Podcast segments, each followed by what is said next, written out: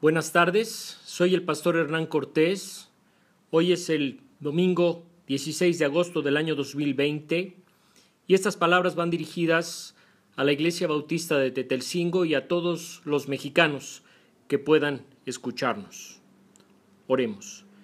Señor Dios, te pedimos que consueles a la familia Díaz Rebolledo y a muchas otras familias que están tristes, que tú les des consuelo, paz, Señor. En el nombre de Cristo Jesús. Amén. Escuchamos el Salmo 116. Yo amo al Señor, porque Él escucha mi voz suplicante. Por cuanto Él inclina a mí su oído, lo invocaré toda mi vida. Los lazos de la muerte me enredaron, me sorprendió la angustia del sepulcro, y caí en la ansiedad y la aflicción. Entonces clamé al Señor, te ruego, Señor, que me salves la vida. El Señor es compasivo y justo. Nuestro Dios es todo ternura. El Señor protege a la, gente sencilla. Yo estaba muy débil y Él me salvó. Ya puedes, alma mía, estar tranquila, que el Señor ha sido bueno contigo. Tú me has librado de la muerte, has enjugado mis lágrimas. Por, no me has dejado tropezar. Por eso andaré siempre delante del Señor en esta tierra de los vivientes. Aunque digo, me encuentro muy afligido, sigo creyendo en Dios en mi desesperación he exclamado, todos son unos mentirosos. ¿Cómo puedo pagarle al Señor por tanta bondad que me ha mostrado? Tan solo brindando con la copa de salvación e invocando el nombre del Señor, tan solo cumpliendo mis promesas en presencia de todo su pueblo. Mucho valor tiene a los ojos del Señor la muerte de sus fieles. Yo, Señor, soy tu siervo, soy siervo tuyo soy hijo fiel, tú me has roto mis cadenas. Te ofreceré un sacrificio de gratitud e invocaré, Señor, tu nombre. Cumpliré mis votos al Señor en presencia de todo su pueblo, en los atrios de la casa del Señor, en medio de ti, oh Jerusalén. Aleluya, alabado sea el Señor. No hay mal que por bien no venga. Este dicho popular entre nosotros significa que es posible que a un gran dolor siga un gran consuelo, que a una enfermedad siga la salud, que a un error siga un acierto, que a una crisis siga la estabilidad y el progreso, que después de la tormenta venga la calma. Entonces entendemos que en la vida hay momentos que se suceden y Dios tiene en sus manos el tiempo. Benjamin Franklin dijo, no malgastes el tiempo, pues de esa materia está formada la vida. La vida es tiempo. Y el tiempo de nosotros, Dios lo decide. Un momento para nacer y un momento para morir. Un momento para estar de luto y un momento para estar de fiesta, un momento para abrazarse y un momento para separarse, un momento para callar y un momento para hablar. En el libro de Eclesiastés, capítulo 3, versículos 1 al 8. El profesor Chandra Chubi dijo que todas las crisis son temporales. Pero cuando estamos viviendo una aflicción, una enfermedad, una crisis económica o un desequilibrio familiar, pensamos que no va a terminar. Incluso podemos creer que las adversidades que enfrentamos van a hundirnos y acabar con nuestra vida. O nos quejamos, nos enojamos y maldecimos por las situaciones que nos han tocado vivir. Lo cierto es que el hombre no puede comprender todo lo que Dios ha hecho en esta vida. Por más que se esfuerce por hallarle sentido, no lo encontrará. Aun cuando el sabio diga conocerlo, no lo puede comprender. Escribió el rey Salomón en el libro de Eclesiastés capítulo 8 versículo 17. ¿Puede suceder un bien a un mal? Sí, según el dicho mexicano. El Creador de los cielos y la tierra, el Padre Celestial, nos asegura que Él dispone todas las cosas para el bien de quienes le aman, a los cuales Él ha llamado de acuerdo con su propósito. Escribió el apóstol Pablo en la carta a los Romanos capítulo 8 versículo 28. El salmista David sufrió el riesgo de morir a manos del rey Saúl y tres mil hombres que lo estaban buscando. Fue David, que todavía no era rey, a esconderse a una cueva porque Saúl el rey lo buscaba para matarlo. Entró Saúl a la cueva en Engadi, relata el primer libro de Samuel capítulo 24, y el miedo a la muerte se apoderó de David pensó que era su final. En ese momento de gran angustia, David invocó el nombre del Señor y le rogó que le salvara la vida.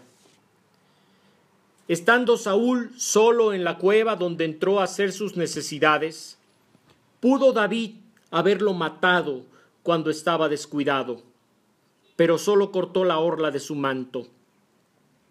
Salió Saúl de la cueva sin percatarse que David a quien buscaba estaba adentro. Luego salió David y gritó al rey Saúl que no tenía intención de hacerle ningún daño y lo reconocía como el rey escogido por el Señor.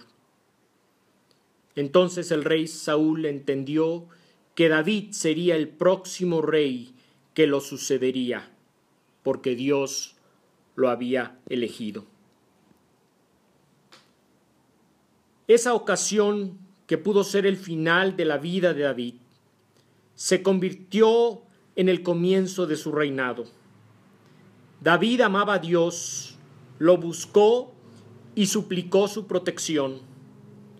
El Señor lo ayudó y le allanó el camino para iniciar su gobierno como rey de Israel. David no quiso hacer las cosas a su manera. No agredió al rey Saúl, aunque sus hombres se lo propusieron, sino que esperó en la salvación de Dios. No hizo nada para defenderse. No tomó la iniciativa de atacar a Saúl, que lo buscaba para matarlo, aunque cualquier hombre de guerra sabe que hay que disparar antes que el enemigo te dispare. David confió en la providencia de Dios si Dios lo dejaba vivir o lo colocaba para morir.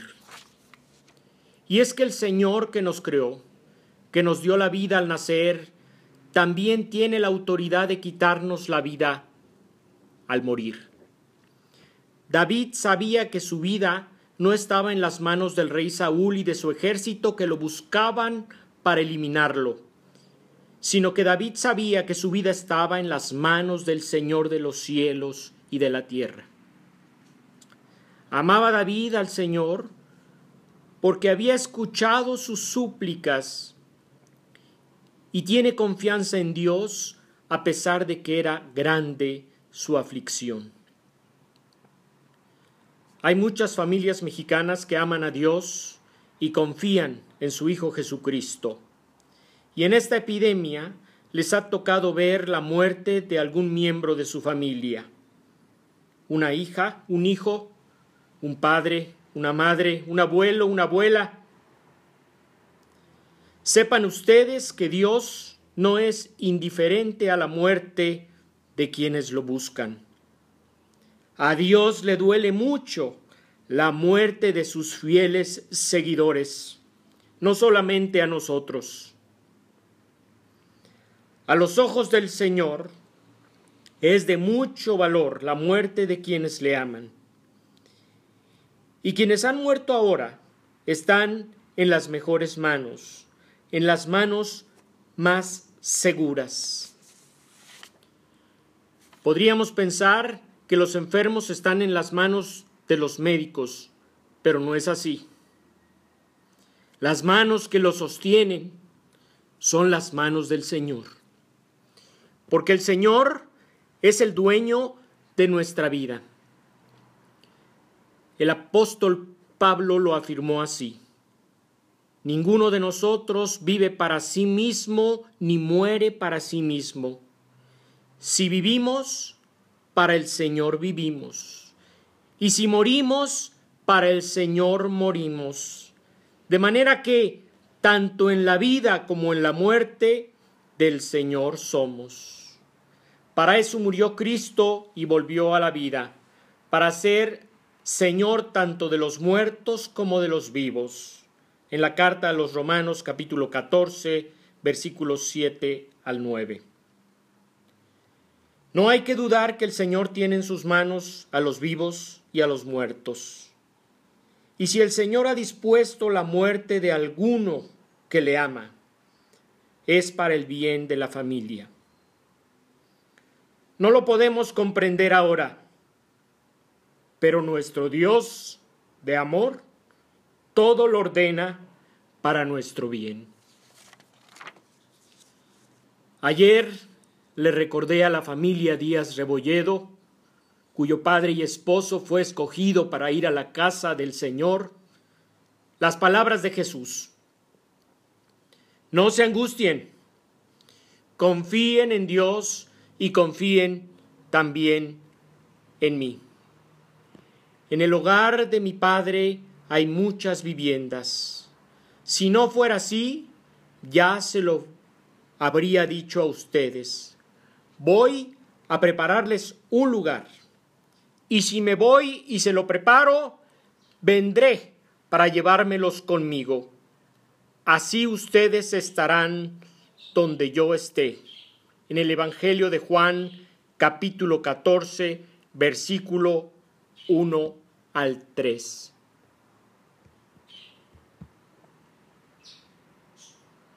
El Señor es justo y compasivo. Nuestro Dios es todo ternura. No se angustien.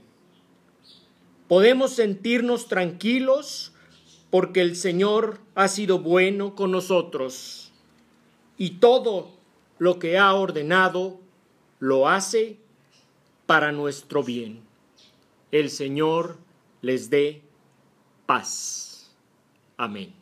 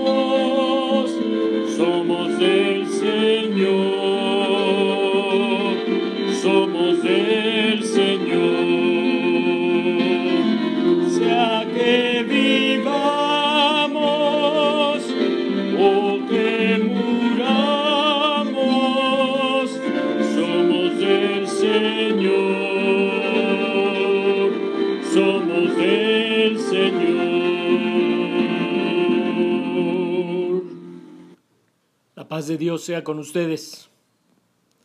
Hasta la próxima.